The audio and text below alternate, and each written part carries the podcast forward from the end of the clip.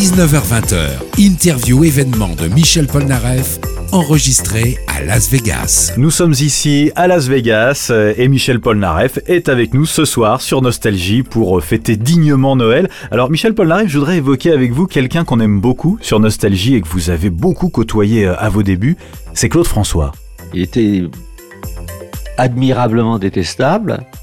Euh, et, et, en, et, en, fait, et en fait, euh, mais j'avais quand même une admiration sans borne pour lui parce que c'était un grand professionnel. C'était, quelque part du Michael Jackson avant l'heure, quelque part. Ouais, et, et vous l'agaciez un peu. Il vous observait.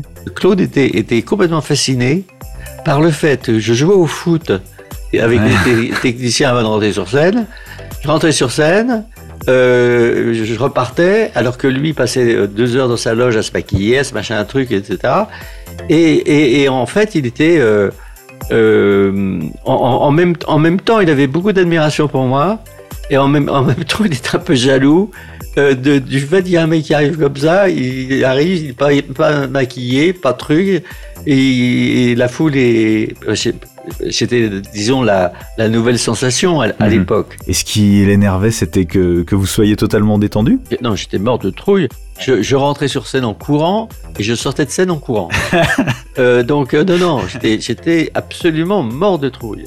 Mais si, on commence à parler de Claude François, je peux vous dire, je peux écrire un livre entier, sur des, des trucs qui sont, qui sont assez amusants parce qu'il était, bon, c'était un, un, un quelqu'un euh, euh, qui était euh, très perfectionniste dans, dans, dans ce qu'il faisait. Tout était léché, impeccable. Il y avait de l'ozone dans les caravanes, du machin, du truc, ceci, cela, machin, truc, etc.